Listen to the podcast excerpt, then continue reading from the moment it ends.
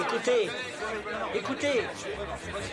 Je reçois des informations maintenant, écoutez. Le feuilleton va recommencer pour quelques épisodes, capitaine. Nous ne sommes pas des robots, Sébastien, mais des êtres vivants. Voilà le pied d'Armstrong. Au centre et en bas de votre écran. Et il marche maintenant.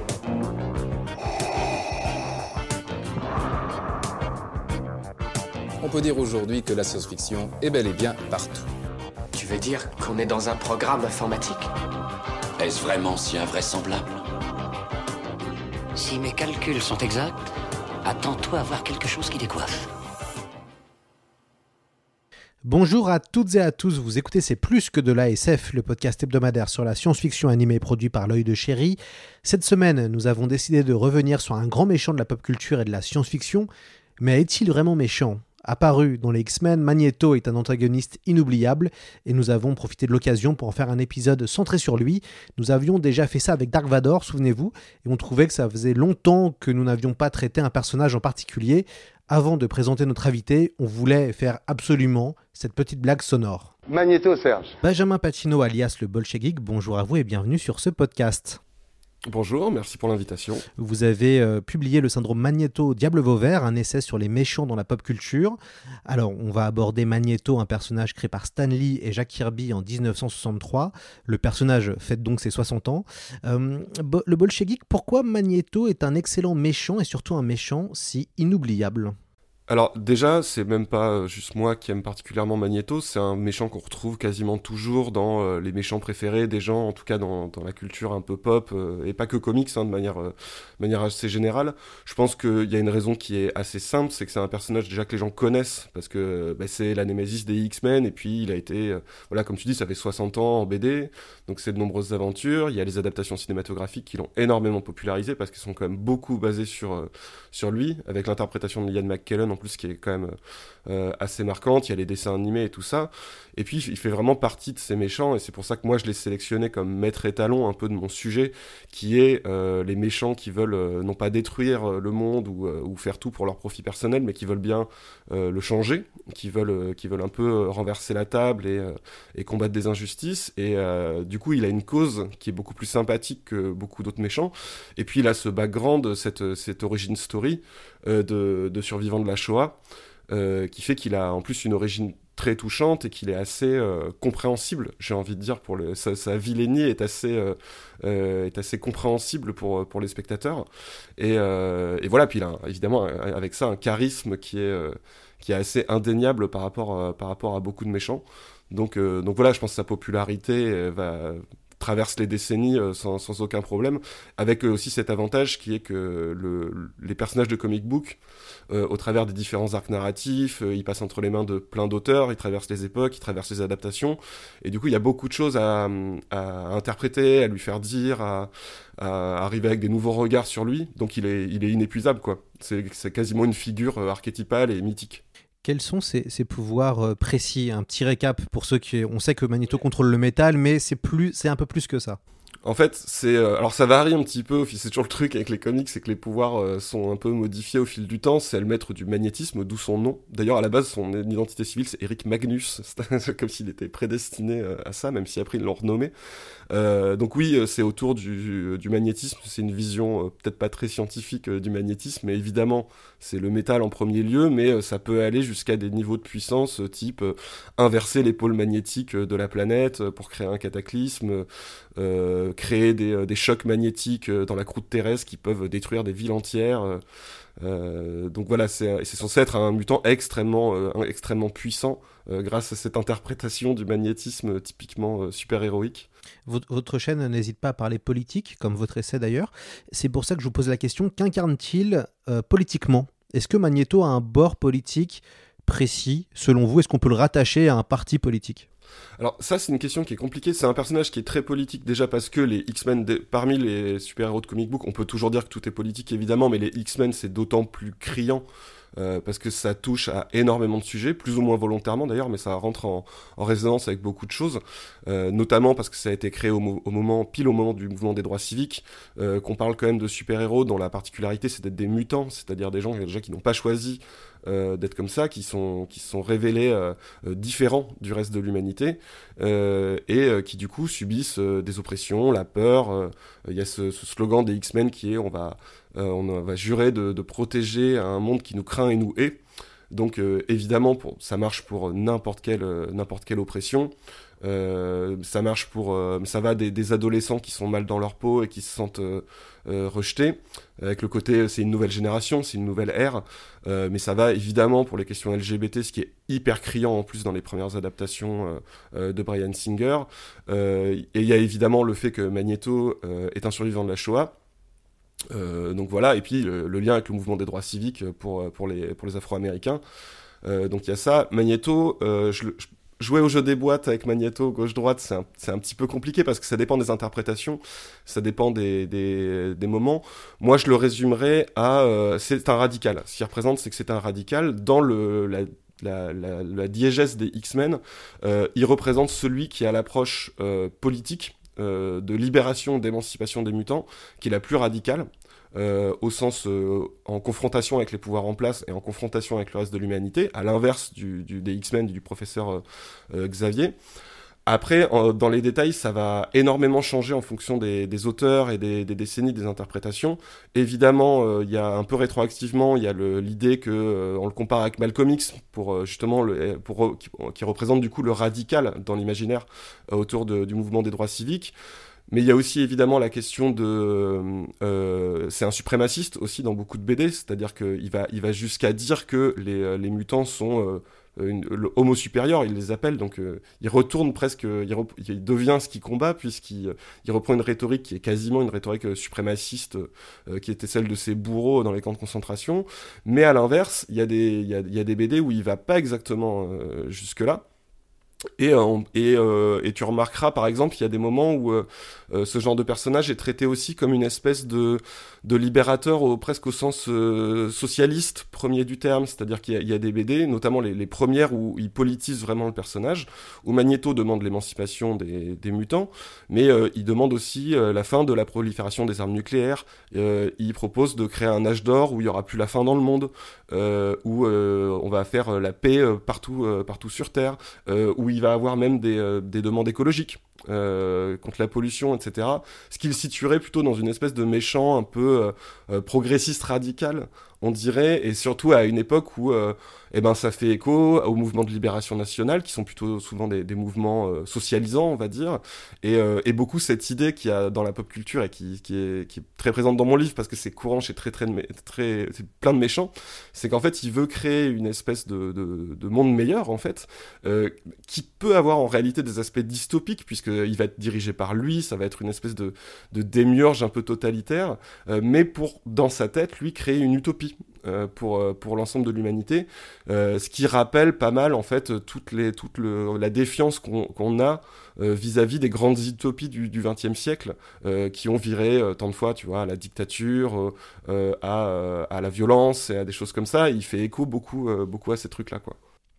Justement, alors vous avez évoqué les droits civiques, vous avez évoqué Martin Luther King, et on va écouter euh, un extrait du documentaire euh, Malcolm X, euh, Martin Luther King de Rêve Noir, réalisé par Julien Gorichon et Frédéric Bass, avec la voix de Jean-Yves Berthelot. On écoute un petit extrait. Été 1964. New York est secoué par de violentes émeutes. Entre les policiers blancs et les habitants des quartiers noirs, l'affrontement vire au cauchemar dix ans de lutte pour les droits civiques n'ont pas mis fin aux injustices et au racisme qui pèsent sur les Noirs américains. La colère a éclaté après qu'un policier a abattu un adolescent noir. À Harlem, l'indignation et la révolte ont un nom. Malcolm X. Sur les photos, on ne le voit presque jamais sourire. Il garde toujours la posture de l'homme en colère. Dans les villes du Nord, Malcolm X est le porte-parole des Black Muslims, ces nationalistes noirs qui rejettent violemment l'Amérique blanche et ses valeurs chrétiennes. Au début des années 1960, les médias construisent un combat qui effraie et rassure l'Amérique. Malcolm X contre le révérend Martin Luther King, le leader du mouvement des droits civiques qui combat la ségrégation dans les États du Sud. Martin Luther King, le héros de la résistance non violente, la cible préférée de Malcolm X. The white man pays Reverend Martin Luther King, subsidizes Reverend Martin Luther King, so that Reverend Martin Luther King can continue to teach the Negroes to be defenseless. Martin Luther King ne répondra jamais aux attaques de Malcolm X. Il n'acceptera jamais de débattre avec lui. La seule fois où ils se rencontrent, à Washington, les deux hommes échangent une poignée de main, mais ne se parlent presque pas. Reste une photo qui va se graver dans les mémoires. Une image qui réunit les deux rêves opposés de la cause noire. Voilà, c'était un extrait du documentaire Malcolm X Martin Luther King de Rêve Noir. Euh, cet extrait n'est pas anodin car le professeur Xavier et Magneto seraient inspirés de ces deux grandes figures afro-américaines. Est-ce que vous pouvez un peu revenir sur la création et les origines de Magneto? Oui, euh, c'est une comparaison qui est faite euh, très très très régulièrement. Euh, les X-Men sont créés donc, comme vous l'avez dit, par Stanley et Jack Kirby. donc on est quand même en, on est en 63. L'épisode sort début septembre 63, sachant que fin août il y a eu le fameux discours I Have a Dream de Martin Luther King. Donc et on est en plein dans le mouvement des droits civiques, c'est-à-dire que c'est vraiment c'est ce qui se passe là, à ce moment-là aux États-Unis. Et, euh, et euh, forcément, du coup, on va être, euh, la comparaison va être, va être assez vite faite là-dessus. Alors, moi, je ne pense pas qu'elle soit aussi volontaire et aussi directe que ça, même si évidemment c'est l'ambiance du moment, donc il y a, il a pas de coïncidence là-dessus. et surtout, c'est ce qui, ce qui peut expliquer aussi le succès a posteriori des X-Men, c'est le fait que ça renvoie, ça renvoie à ça. même s'il n'y a aucune, y a aucun trait euh, commun. Euh, enfin, il n'y a pas de, référence directe, dans, en tout cas dans les premiers X-Men. Le premier épisode, il y a cette notion que c'est un groupe qui est opprimé, euh, donc évidemment que ça fait référence à ça. D'autant qu'on peut, on peut imaginer que des auteurs comme Kirby ou, ou Stanley, qui, ont, qui sont des auteurs de comics, qui vont avoir plutôt tendance à être démocrates, à être progressistes, qui l'ont prouvé par la suite.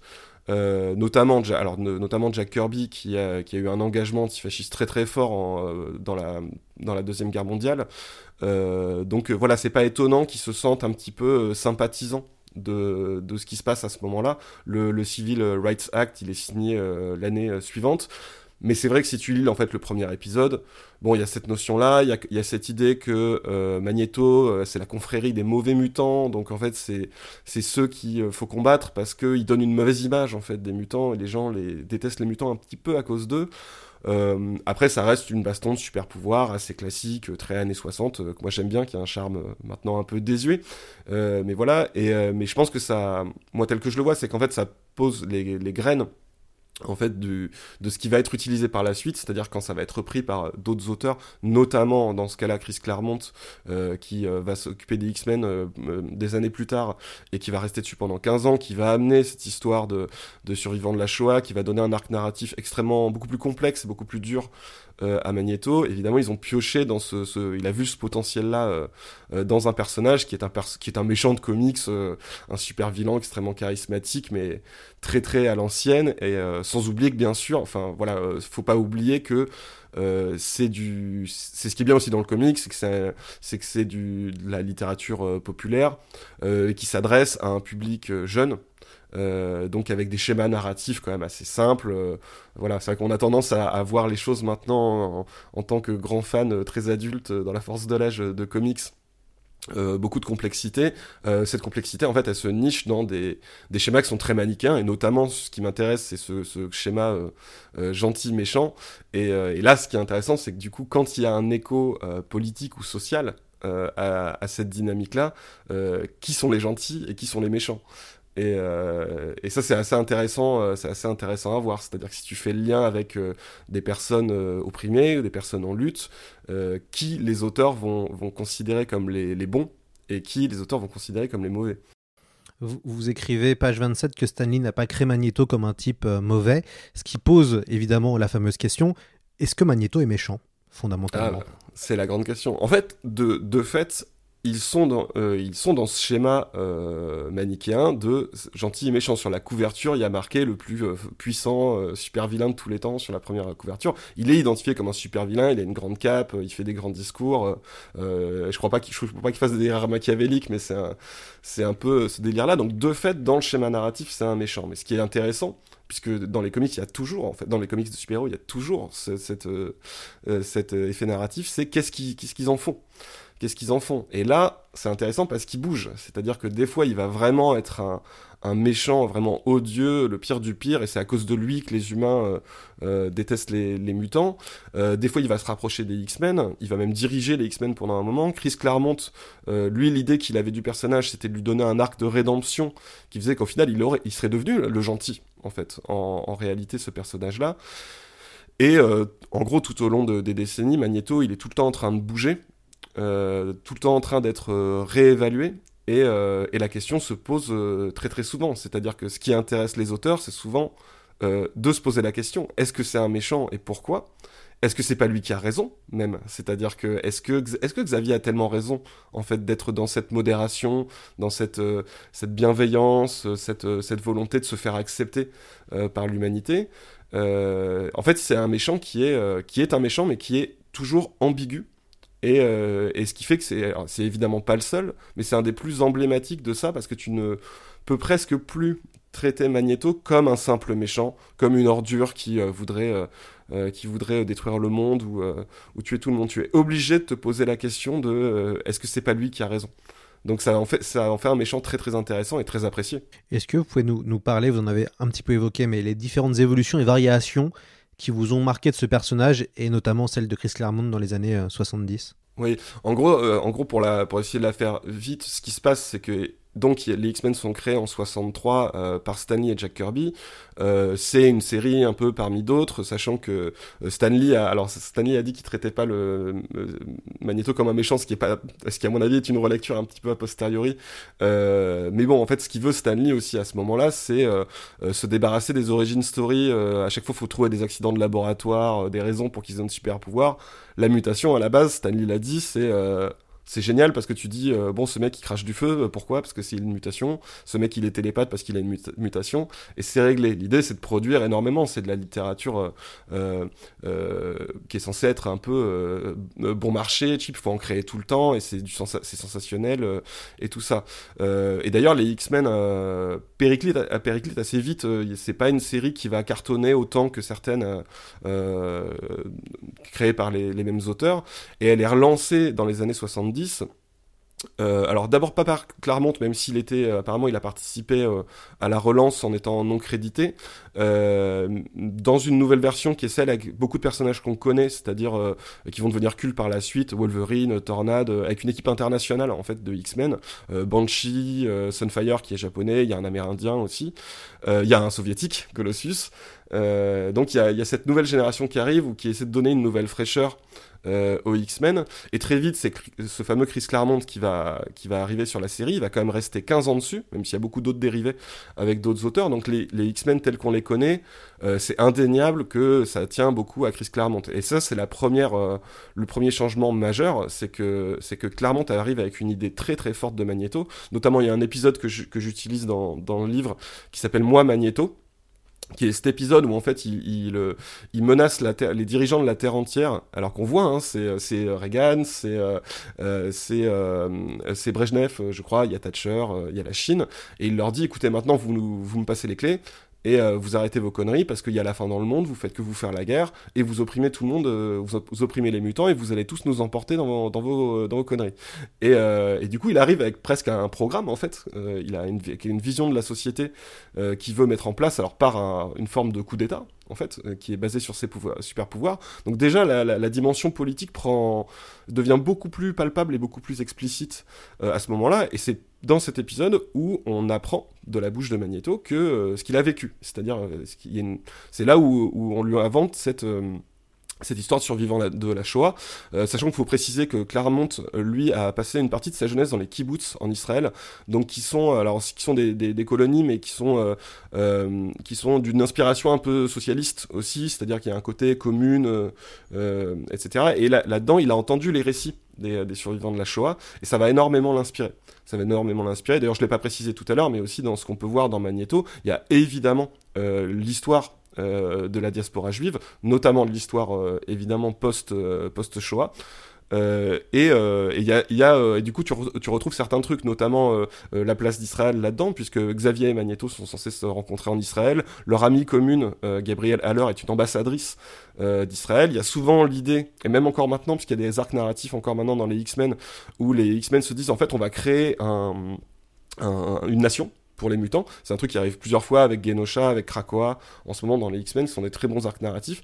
Donc il y a, y, a, y, a, y, a, cette En fait, il, il injecte tout ça à ce moment-là, euh, même si on peut rentrer dans le détail, il y a vraiment des trucs... Enfin, il sait très bien ce qu'il fait, clairement, parce que par exemple, dans cet épisode, c'est là où c'est le début de l'arc de rédemption qui change un petit peu le personnage de Magneto, c'est que euh, il, euh, en se battant contre les X-Men, il y a une forme de respect mutuel, en fait, qui s'installe, qui, qui s'installe et il blesse Kitty Pride, qui est une des plus jeunes X-Men, qui, en plus, se trouve être euh, créée par Claremont aussi, et qui est une des premières à assumer euh, son héritage de la, culture juive.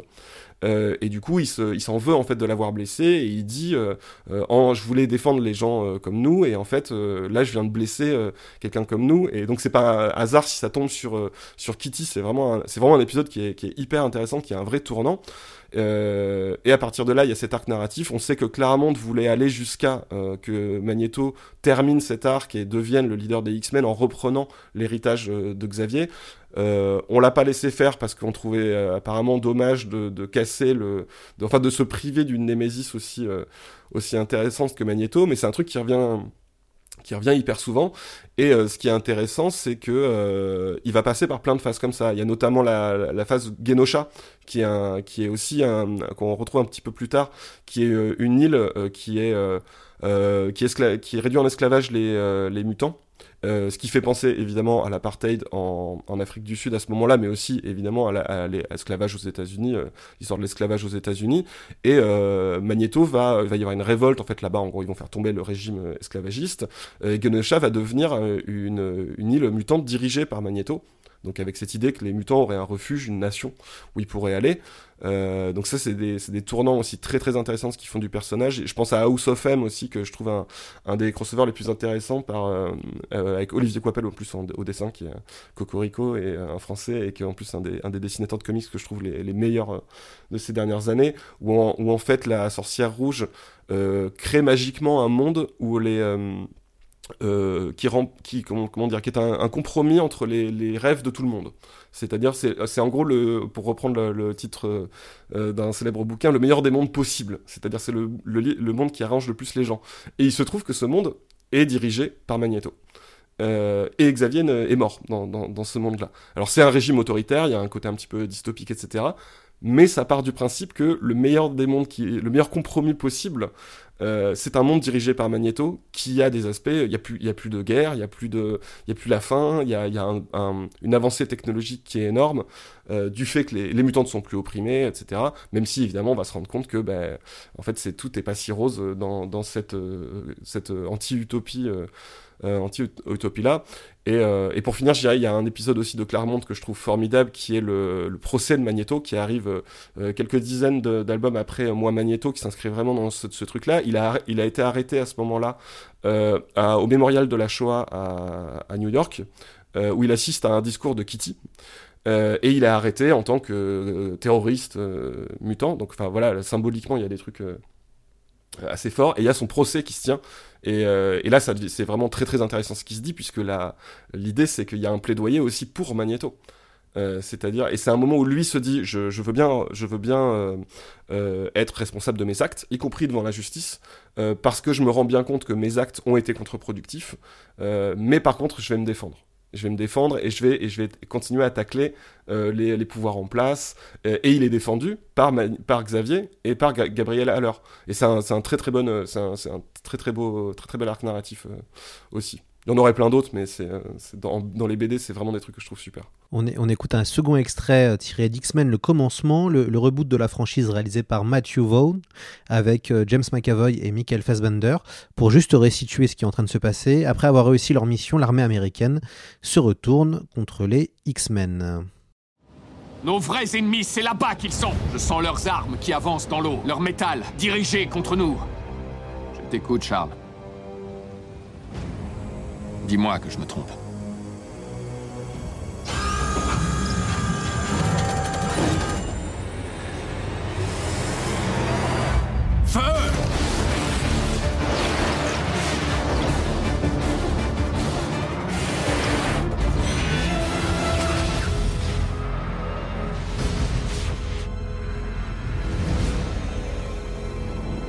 Eric, nous sommes meilleurs que tu l'as dit toi-même. C'est le moment de le prouver. Il y a des milliers d'hommes sur ces bateaux, des hommes honnêtes, ils ne font que suivre les ordres. J'ai été la victime des hommes qui suivent les ordres. Plus jamais. Voilà, c'était un extrait, un des grands moments de, de, ce, de ce reboot.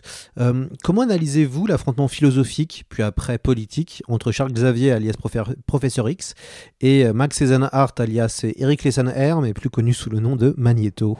Euh, ce qui est intéressant, c'est que c'est, en fait, c'est une vraie, euh, pour dire les gros mots, il y a une vraie dialectique en, fait entre les deux. Le, plus, la plus simple à résumer, c'est que c'est un affrontement de frères ennemis, c'est-à-dire qu'il y a euh, c'est vraiment deux amis, c'est deux personnes qui partent d'un même idéal, qui ont globalement en réalité le même objectif, qui ont un respect mutuel incroyable et qui deviennent en fait des, des, des, némésis. Euh, euh, parce qu'ils sont pas d'accord sur les, les, les, façons de faire. en gros, Xavier, c'est le modéré. C'est celui qui dit non, non, mais on va prendre le temps, on va, on va essayer de se faire accepter par l'être humain. Et en face, on a le radical, qui est dans la confrontation, qui est plus violent. Et ça renvoie aussi à des tensions qu'ils peuvent avoir dans toutes les luttes d'émancipation, qui sont euh, sur les moyens, mais aussi sur euh, euh, la vision de comment améliorer les choses à ce niveau-là, et qui va être d'un côté, on va dire Xavier, qui va être dans ce, dans ce qu'on pourrait appeler une politique de respectabilité, c'est-à-dire qui, c'est ça le slogan de dire on va, on va quand même protéger l'humanité même s'ils nous oppriment, et c'est comme ça qu'on va faire qu'ils vont arrêter de nous opprimer. On va montrer pas de blanche, on va, on va montrer qu'on est respectable. Euh, et Magneto qui va dire à l'inverse, on n'a pas à faire ça, on n'a pas à rentrer dans leur moule, c'est à eux de changer, c'est à eux de nous accepter, et on va créer un rapport de force, en fait, entre guillemets, et on va revendiquer un droit à la différence, en fait, en réalité. On va, revendiquer que euh, nous, les mutants, on peut être les mutants, et qu'il y a une forme de, presque de, transgression de, dans, dans le, leur nature même, en fait, de se revendiquer euh, ce qu'ils sont et de revendiquer leur, euh, leur différence. Et ça va s'opposer, en fait, en permanence dans les X-Men et c'est un truc qui est que tu trouves dans vraiment l'intégralité de tout ce que tu peux entendre comme étant des luttes des luttes d'émancipation et c'est une tension là où c'est intéressant c'est que c'est une tension qui est qui est pas réellement, réellement soluble en fait. Elle existera toujours. On peut toujours être plus pour l'un plus pour l'autre mais ça habitera toujours en fait tous ces mouvements là et ce qui est intéressant c'est que ça habite toujours les X-Men. Euh, c'est ça ne comme c'est des BD qui n'ont pas de fin euh, c'est quelque chose qui n'est jamais résolu. Ça ne fait que bouger en réalité entre les deux. Et d'ailleurs, les, personnages eux-mêmes bougent. Parce que là, on est, sur ce diptyque euh, Magneto et Xavier, mais il y a d'autres personnages dans, les X-Men. Et, euh, et, Magneto et Xavier vont parfois s'allier, par exemple, euh, contre d'autres. Alors évidemment, contre les anti-mutants, qui restent les, méchants absolus, qui sont toujours les méchants indéfendables des X-Men, mais tu vas avoir des Apocalypse, des, des Mystères Sinistres, ou des personnages comme ça qui sont qui ont encore des approches différentes. Euh, de, ces personnages-là. Euh, Cyclope est devenu un, est passé de gentil à, méchant, à un méchant révolutionnaire euh, dans, ces dernières années dans, les X-Men. Ça, ça, ne cesse de, bouger entre ces poses-là. Parfois Xavier est présenté vraiment comme un parangon de vertu incroyable, mais dans d'autres BD on lui on dit ouais il a quand même des squelettes dans le placard, il est pas si propre que ça. Est-ce que finalement c'est pas un peu un hypocrite? Est-ce qu'il a pas fait des erreurs lui aussi? Récemment il y a aussi des Où ils disent Xavier lui-même dit mais en fait ce que je fais ça ne marche pas ce qu'on fait ça ne marche pas donc il faut encore trouver autre chose et, et ça c'est vraiment le truc que je trouve passionnant c'est pas toujours bien fait c'est même parfois assez désastreux. Hein. C'est le comic book, évidemment, euh, comme il y a beaucoup d'auteurs, beaucoup de, beaucoup de productions, bon, il y a des trucs qui sont. Il y a à boire et à manger dans ces choses-là, mais c'est toujours présent. Et ça, c'est un truc que, je trouve euh, vraiment très intéressant dans ce, cette dynamique entre ces deux pôles-là. Qu'avez-vous pensé du comics euh, House of the X? On a fait un podcast dessus avec Fred Sigrist en tout début de saison. donc ça imagine Xavier et Magneto qui vont créer un état utopique pour les mi-temps et, et, faire de la will politique. Euh, qu'est-ce que vous avez pensé de, ce nouvel arc en fait, euh, euh, qui est un peu l'arc majeur en ce moment, j'ai cru comprendre? Ouais, ouais, carrément. moi, j'ai lu que House et je sais plus comment s'appelle, s'appelle l'autre, mais ce qui est vraiment la création de, de cette nation sur Krakoa. très honnêtement, c'est le meilleur truc X-Men que j'ai lu depuis très longtemps. J'avais même un petit peu laissé tomber les, les X-Men pendant un moment. après, il y a 12 000 séries, il y a plein de trucs que je trouve très bien, notamment les X Factor et ce genre de choses. Mais euh, là, c'est vraiment en saga centrale X-Men, c'est vraiment intéressant. Et notamment, en plus, je l'ai lu pendant que j'écrivais le livre, donc c'était vraiment, j'étais à fond dedans. C'est euh, là, on, a, on a des auteurs qui arrivent avec une, euh, une vraie approche nouvelle. de, de ce truc-là, c'est-à-dire vraiment aller dire, faire dire à Xavier et à Magneto, en fait, ça ne marche pas ce qu'on fait, il faut qu'on change tout. Et qui s'allient, et qui va, il y a notamment ce côté réel politique, c'est-à-dire qu'ils vont s'allier, mais aussi ils vont s'allier en disant, même Apocalypse, on lui serre la main, euh, on va créer un gouvernement en fait euh, des mutants, et là il y a là il y a quelque chose qui se passe qui est vraiment intéressant et qui est qui est, euh, on va encore trouver une nouvelle façon d'exprimer ça et reconfigurer entièrement les rapports de force dans cet univers euh, des X-Men. J'ai trouvé ça euh, vraiment euh, impeccable dessin. J'ai oublié le nom du dessinateur, mais c'est c'est en plus très très beau. Ça utilise énormément le tous les personnages. Ça utilise énormément le l'île de Krakoa qui, qui est une île elle-même mutante où il y a un côté comme ça. Elle est vivante. C'est presque de la science-fiction. ça, ça va loin même dans la science-fiction du truc. Et tu vois tous ces mutants un peu les, les cases sont chargées de mutants qui ont tous des pouvoirs différents. Il y, a une beauté qui se dégage du truc et j'ai vraiment trouvé ça assez exceptionnel. Ouais, House of the X, Power of X, une, Power un, un, un, comics de RB Silva, Jonathan Hickman qui était aussi venu sur le podcast, et euh, Pepe Larraz qui est disponible aux éditions Panini Comics et évidemment qu'on qu recommande. Euh, on va écouter un, un autre extrait d'X-Men le commencement, ou en français. Euh, le, le, pitch est assez simple, c'est Magneto qui entre dans une banque. Voilà. La détention de cet or est illégale. Je devrais appeler la police. Ne jouons pas ce jeu.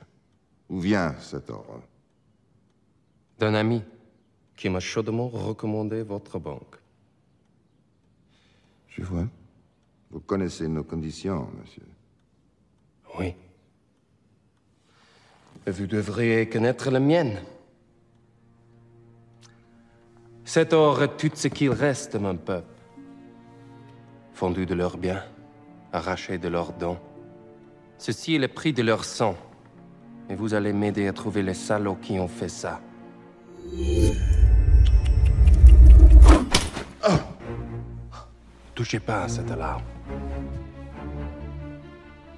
Je veux Schmidt. Klaus Schmidt. Où est-il? Nos clients ne donnent pas l'adresse. Nous sommes pas, pas ce genre de banque?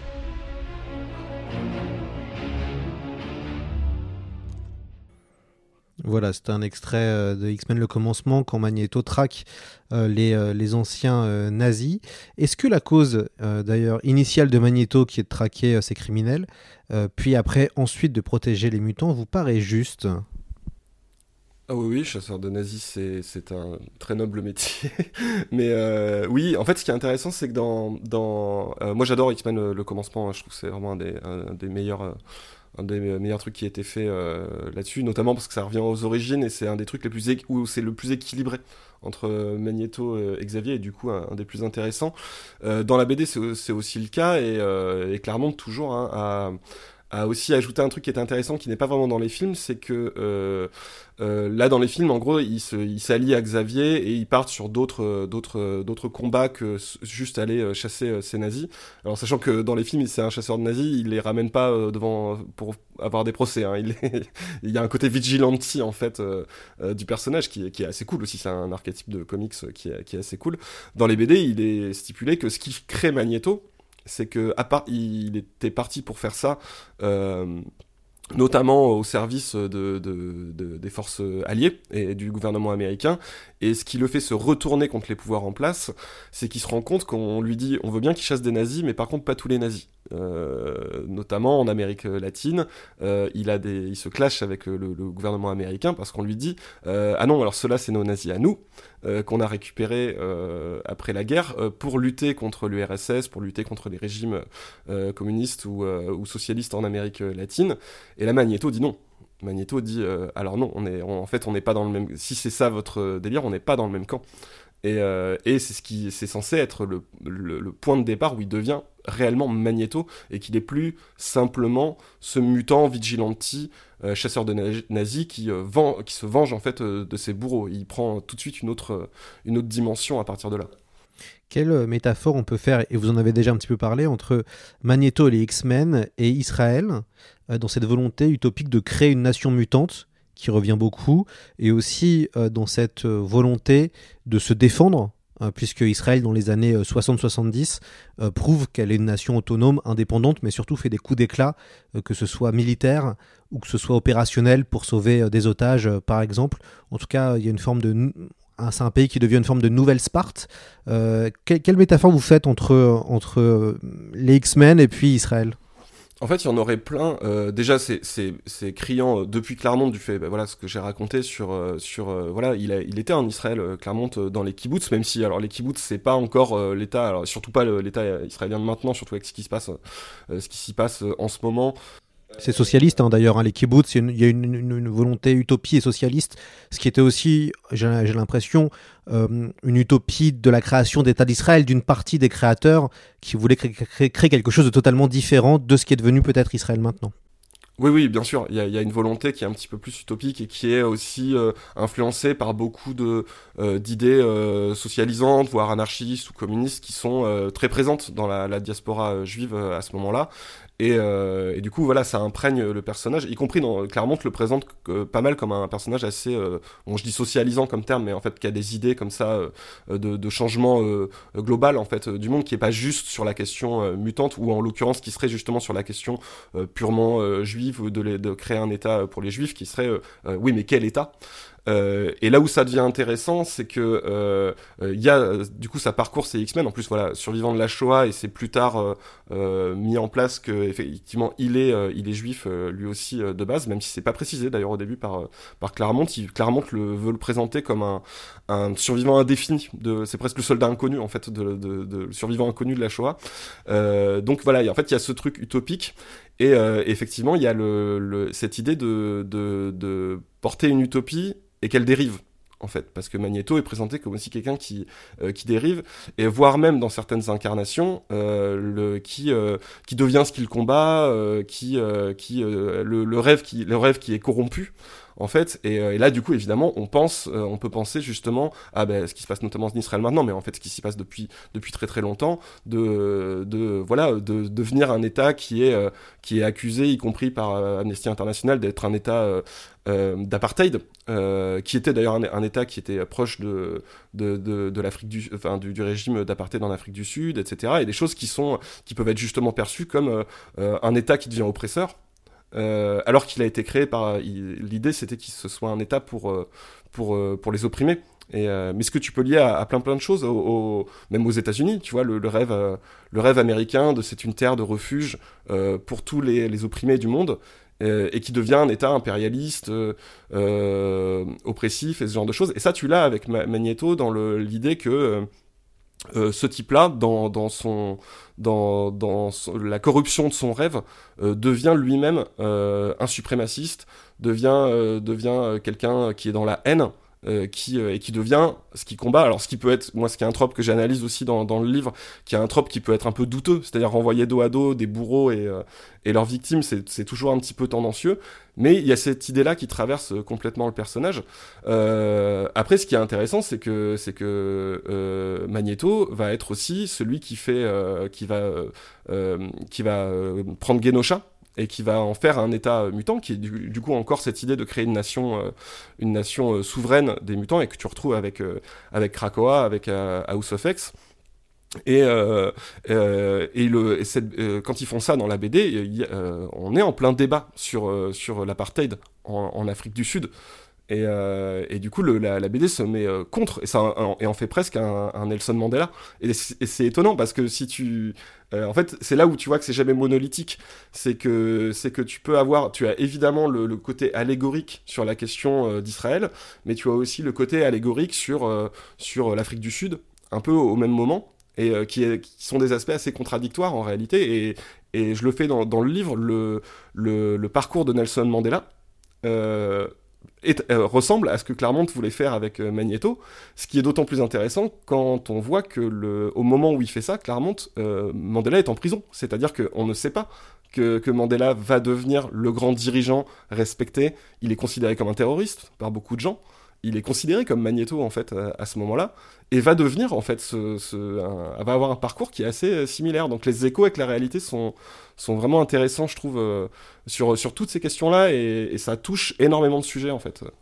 Vous reprenez la, formulation de Gabriel Haller, un personnage de X-Men. Magneto est un militant ou un dictateur. Et c'est extrêmement intéressant parce que c'est vrai que sur la parole radicale et la parole militante, des fois peut se poser la question pour les gens qui sont en dehors de ça ou qu'on peut voir des militants, on peut se demander mais sont-ils militants euh, L'idée le, plus rapide est de se dire ils, ont un côté dictatorial, c'est ce qu'on dit aussi très souvent. Et c'est vrai que le personnage de Magneto incarne bien aussi. C'est pour ça que c'est un, personnage toujours d'actualité, je trouve, qui, euh, dans, cette façon de lutter euh, pour la liberté des mutants, parle évidemment de la lutte politique d'actualité. Bien sûr, parce qu'en fait, il parle, de, il parle des dérives et aussi il dit quelque chose de, comme vous dites, de la, de la vision euh, de, qu'on peut avoir de, des luttes euh, et de la radicalité de, de, certaines luttes, euh, avec cette peur, cette défiance de ce que ça va devenir. Comme je l'ai dit tout à l'heure, euh, c'est symptomatique, c'est vraiment un trope et c'est pour ça que c'est souvent les méchants en fait qui ont ce, ce rôle-là euh, dans les BD. C'est vraiment, ok, son rêve est beau, mais en fait ça va tourner ça va tourner euh, forcément vinaigre euh, parce qu'il est trop radical c'est la pente du totalitarisme. Mais parce qu'en fait on a le, le je cite toujours euh, Daniel Ben Saïd là-dessus qui dit les mots sont sortis blessés du XXe siècle c'est qu'en en fait on a eu tellement de, de, de grands projets utopiques qui ont, qui ont tourné à la dystopie que c'est devenu un trope en fait. Ça s'est cristallisé dans la, dans la, dans la culture populaire et, et ça donne ce genre de personnages qui sont présentés comme euh, euh, Magneto veut créer un âge d'or, mais s'il arrive au pouvoir, ça sera un régime totalitaire euh, horrible fatalement, ou alors, ou alors il va forcément, il est sur une pente en fait, il va, il va forcément, il, a mis le doigt dans l'engrenage et ça va être terrible. Le, moi, le truc que je trouvais hyper marquant, c'est le X-Men 2, parce que là justement, je trouve que c'est un cas où où c'est vraiment caricatural et c'est symptomatique de cette défiance-là, dans, dans, qui sont pourtant des films qui, qui qui accorde du crédit à Magneto, les films de Brian Singer, et qui, voilà, le personnage de Ian McKellen, il a un côté euh, flamboyant et impressionnant et, respectable par certains côtés. Dans X-Men 2, il y a un moment où euh, il, euh, il, a l'occasion de retourner cérébraux pour tuer tous les humains non mutants, c'est-à-dire, enfin, pour perpétrer un génocide de milliards de gens, il le fait en un, un claquement de doigts. Alors évidemment, les gentils l'en empêchent, mais il y a cette idée que, en fait, d'un coup, il va devenir euh, Hitler quoi genre subitement. Alors que parce qu'il fait c'est un c'est quelqu'un de trop radical. Et c'est très très présent dans énormément de personnages de méchants radicaux justement ce que j'appelle le, syndrome Magneto. Il y a ce trope de euh, la pente fatale en fait. De, ça va forcément partir euh, partir en sucette à un moment. Et ce qui fait que c'est lui le méchant et que le gentil c'est Xavier. Parce que lui Xavier jamais ne pourrait tomber dans ce genre d'extrémité. ce sont des extrémistes, en fait, là où, euh, où, Et un extrémiste dans la culture populaire, c'est quelqu'un qui ne peut qu'aller trop loin, en fait. Euh, c'est par définition, c'est ça. Alors que le héros, non, il est modéré, jamais... En fait, il a un code qui fait que jamais il ne franchira la ligne, la ligne rouge. Et ça, ça marche évidemment pour énormément de, de, de luttes euh, fictives comme, euh, comme celle des X-Men, mais aussi euh, que, qui font écho à des, à des défiances et à des peurs qui, qui existent dans l'imaginaire collectif. Magneto a vu deux monstres dessus du cinéma l'incarner. Alors, Volchegik, vous êtes plutôt team Ian McKellen ou team Michael Fassbender? Ah, ah c'est dur ça, c'est dur. Euh, je pense quand même Ian McKellen parce que je trouve qu'il y, a une classe euh, qui, est, qui, est, vraiment folle euh, du, du, personnage, même si euh, malheureusement il est, il est aussi dans X-Men 3 qui est, qui est un film que j'aborde pour plein, de raisons. Mais Ian McKellen a comme une classe incroyable et puis en plus il a c'est un, un, acteur qui est âgé et du coup qui correspond plus à l'image qu'on a de Magneto. Après, je trouve First Class tellement bon euh, que bon, je peux pas rejeter euh, Fassbender comme ça. Mais bon, je vais dire Ian McKellen. Euh. En plus, Ian McKellen, pour l'anecdote, il y a un truc que j'aime bien avec lui, c'est qu'il a tout à fait compris euh, ce que ce qu'était Magneto. Et, et, en interview, il est assez marrant sur sur ce qu'il dit. Notamment, il, Ian McKellen, qui est en plus pour un, un, acteur de sa génération, un des premiers, je pense, qui est qui a est ouvertement, qui a qui assume ouvertement son homosexualité et qui euh, que tu retrouves euh, dans, dans les mouvements LGBT euh, vraiment vraiment complètement basé Ian McKellen. Et il sait très bien que, que dans dans les dans les X-Men il y a aussi ça. Il doit se reconnaître dedans. On lui a demandé de dire tu sais ce que c'est être opprimé Euh, tu sais ce que c'est en avoir marre de devoir faire tes preuves euh, en permanence. Il y a, y a, une interview où il est avec Fassbender et, euh, et où il lui dit Ah, Brian, t'as pas dit, mais Brian Singer, qui est du coup le réalisateur des premiers X-Men et qui est producteur sur First Class, il dit Ah, Brian, t'as pas dit que Magneto était gay? Ce qui, ce qui n'est pas vrai dans la diégèse. Magneto n'est pas gay dans la diégèse, mais McKellen sait exactement ce qu'il ce qui, qui doit mettre de lui-même dans, dans, ce personnage. D'ailleurs, les, longs métrages ont, ont accentué une espèce de tension homo-érotique entre Xavier et Magneto. En tout cas, Mm. les longs métrages sont allés beaucoup plus là-dessus, d'un point de vue très subtil, hein, évidemment. Mm. Mais il y a beaucoup plus cette tension-là entre les deux amis, puisqu'il s'appelle toujours mon ami, parce qu'il y a toujours une espèce de. On a toujours l'impression qu'il y a une forme d'amitié euh, ou de romance, entre guillemets, euh, euh, gâchée à cause de la politique. Euh, au niveau de Charles Xavier et puis de, de, de Magneto. Euh, bah, justement, euh, c'est quoi le syndrome Magneto? Parlez-nous de votre théorie qui, qui a plusieurs commandements quand on lit votre essai. Oui. Il y en a plus d'une dizaine. Il y a des analyses d'ailleurs très pertinentes. Moi, je trouve, je trouve ça hyper intéressant ce que vous disiez même un peu tout à l'heure sur ce que vous faites de po- po- Poison Ivy, donc l'empoisonneuse dans, dans Batman, euh, Mm. qui en effet a une cause juste. Euh, qui est la défense de l'environnement et puis qui vrille totalement dans autre chose. Euh, Parlez-nous un petit peu de, des, voilà, du, syndrome Magneto.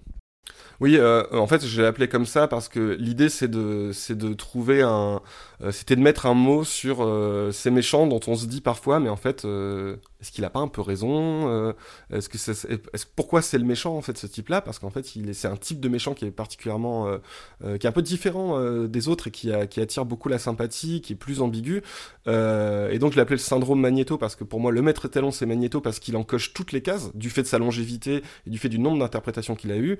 Et l'idée, c'est euh, de, de, repérer dans ce syndrome un ensemble de j'appelle ça les symptômes, du coup, pour filer la métaphore, qui sont des, des, des, tropes, on va dire, des façons de traiter les, les méchants, euh, dont Magneto coche toutes les cases, et qu'on va retrouver dans un certain nombre de méchants, qui n'ont pas forcément, d'ailleurs, qui ne remplissent pas forcément toutes les cases, euh, mais par exemple, vous citez Poison Ivy, il y a ce, truc de, de l'archétype du méchant éco-terroriste.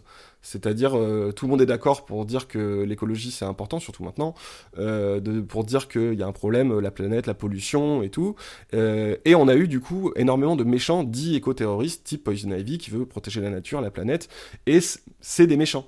C'est-à-dire qu'ils ont un peu raison, mais ils vont trop loin, mais euh, euh, ils sont cruels, mais ils sont fous, ils sont devenus fous à cause de, la, de leur combat ou à cause de la souffrance qu'ils ont, euh, qu'ils ont engrangée. Et l'idée, c'est de repérer comme ça euh, plein de petites choses qui constituent euh, des, symptômes d'un phénomène plus large qui serait le syndrome Magneto, qui serait comment on traite euh, les méchants à grande cause, euh, radicaux et voire euh, extrémistes euh, dans la culture populaire. Il y a ça et bon voilà, il y en a comme comme, euh, comme vous disiez, il y en a il y en a plusieurs.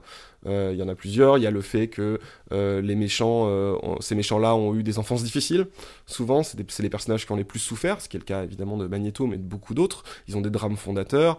il y a le fait qu'ils ils transgressent, ils transgressent les normes, y compris les normes de genre ou de sexualité, avec ce qu'on appelle l'encodage queer. C'est un peu ça d'ailleurs, euh, ce, ce, truc de, de, de tension homo-érotique entre, les entre les personnages. Il y a ce qu'on appellerait un encodage queer, c'est-à-dire que euh, euh, théoriquement, ils sont, c'est censé même être deux personnages hétérosexuels, puisqu'ils ont des, des romances hétérosexuelles tous, les, tous les deux. Mais en, en sous-texte, il y a cette espèce de, de, de, de, façon de les traiter où ils sont un petit peu en dehors en fait euh, des normes. Et ça, c'est l'exemple le, le, plus connu évidemment, c'est les méchants de Disney qui sont souvent cités euh, euh, pour ces choses-là. Et, et, ça, c'est intéressant. Pourquoi? C'est pourquoi c'est un des symptômes du syndrome Magneto, c'est parce que ça veut dire que les méchants sont un espace d'expression pour des groupes marginalisés. Euh, qui, euh, qui, ça veut dire que d'une certaine façon c'est stigmatisant puisqu'en fait si euh, des, euh, des choses qui sont associées à des groupes marginalisés se retrouvent que dans les méchants, eh ben c'est par définition extrêmement stigmatisant. Ça veut dire qu'il y a un problème de perception avec ça. Et d'un autre côté, ça veut dire que les méchants deviennent un espace d'expression et de transgression. Et c'est très très bien compris par beaucoup de créateurs. Euh, et notamment, par exemple, sur, les, méchants Disney, où aussi ça va être un. Il n'y a que le méchant qui peut se permettre d'être un peu différent, d'exprimer d'autres choses, d'autres cultures, d'autres identités. Et, et, ce qui fait que du coup, il est stigmatisant et il est aussi quelque chose qui plaît aux gens. Pour ça que les gens les, apprécient et se reconnaissent parfois dedans, et, et, parfois plus que dans le héros. Qui lui est dans son carcan euh, euh, de normes et de choses comme ça. Et euh, pour boucler sur, sur cette idée d'éco-terrorisme, parce qu'en plus, évidemment, moi c'était. euh, Darmanin avait déjà fait sa première sortie sur les éco-terrorismes, il n'y avait pas encore eu Sainte-Soline quand je, quand je l'ai écrit. euh, et la criminalisation euh, de ces choses-là, euh, c'est intéressant parce que le, le, du coup, est-ce que euh, les nouvelles générations qui ont conscience de l'urgence climatique et, euh, et que peut-être faut se bouger là vraiment et que c'est pas juste trier euh, ses déchets et faire pipi sous la douche qui vont euh, qui va marcher, euh, qui vont risquer euh, le- leur peau sur sur des actions comme ce qui s'est passé à Sainte-Soline. Est-ce que ces gens-là vont vraiment considérer euh, d'un personnage comme Poison Ivy comme euh, comme une méchante? Ou euh, ou, euh, ou Ra's al Ghul euh, ou des personnages comme ça. Est-ce que d'un certain côté ils vont pas se dire bah comme on peut dire comme un, personnage des X-Men justement que, je cite qui a un t-shirt Magneto was, right euh, Magneto avait raison est-ce qu'il y a des gens qui vont pas se dire Poison Ivy avait raison en fait? Ce qui est évidemment est en réalité une forme de provocation puisque ce sont des méchants. Donc en fait ces œuvres là ne te laissent pas euh, vraiment adhérer. Ils vont toujours se débrouiller pour les montrer trop cruels, euh, complètement zinzin, qui vont trop loin, euh, il faut absolument les arrêter, etc. Mais est-ce que justement ils peuvent pas devenir un étendard de, de subversion et de dire non, en fait c'est le méchant qui a raison. Et ce qui est subversif, c'est dire que le méchant a raison, pas, pas que le héros a raison, ce qui est, parce que c'est trop facile et trop consensuel. Ce sera le, le mot de la fin. Un grand merci, euh, de votre présence sur notre podcast. Alors, je recommande Merci à vous. évidemment le, le syndrome Magneto aux éditions du Diable Vauvert. Et je recommande aussi la vision de vos vidéos. Vous faites des, des vidéos assez exceptionnelles. On en avait parlé dans le newsletter, notamment. On avait recommandé celle que vous aviez réalisée sur The Last of Us, Marre de la fin du monde. Euh, vous le faites pour le journal L'Humanité. Euh, mais Mhm. vous avez aussi fait d'autres vidéos qui sont euh, vraiment passionnantes. Une sur Don't Look Up, une sur Everything Everywhere All at Once qui est euh, remarquable. Vous avez fait aussi des vidéos taquines et qui sont très bien, euh, notamment John Wick et le contrat social, euh, La haine des riches, Le monde selon Jurassic Park. Bref, je recommande autre votre essai qui est fort intéressant et j'aime beaucoup moi la fin où vous cartographiez plein de super méchants, de méchants des jeux vidéo, du cinéma et vous les analysez. Il y a la Katsuki de Naruto, il y a Roy Betty dans, dans Blade Runner. Il y a, en tout cas, vous faites plein de, plein de méchants très différents et c'est agréable de vous lire. Donc euh, évidemment, on recommande la vision de vos vidéos et puis la lecture du syndrome de Magneto. Et on va terminer notre podcast sur une chanson que j'ai découvert grâce à vous, euh, Magneto euh, à- à- As a White, c'est ça? De Adam War- Was right. Ouais, c'est ça. D'Adam euh, Warrock, euh, qui est, je pense, un fan euh, de X-Men et qui fait plein de musique, de rap, de, de chansons autour des, des personnages de X-Men. On écoute ça en, en se quittant. Et un grand merci à vous, le Bolshevik. Vous revenez quand vous voulez. Euh, Merci infiniment.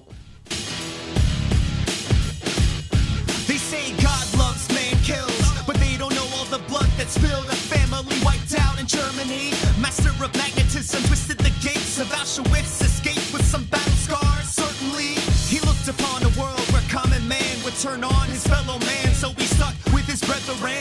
Sat on an asteroid, acolytes bowed to him because they knew that Magnus had a better master plan. I'm all for peace, love, and understanding.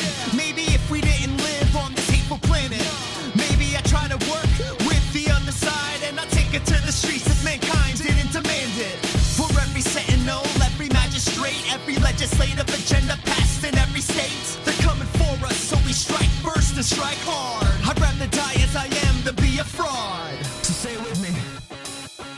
You're a mutant and you're proud, Magneto was right. If you're a mutant, say it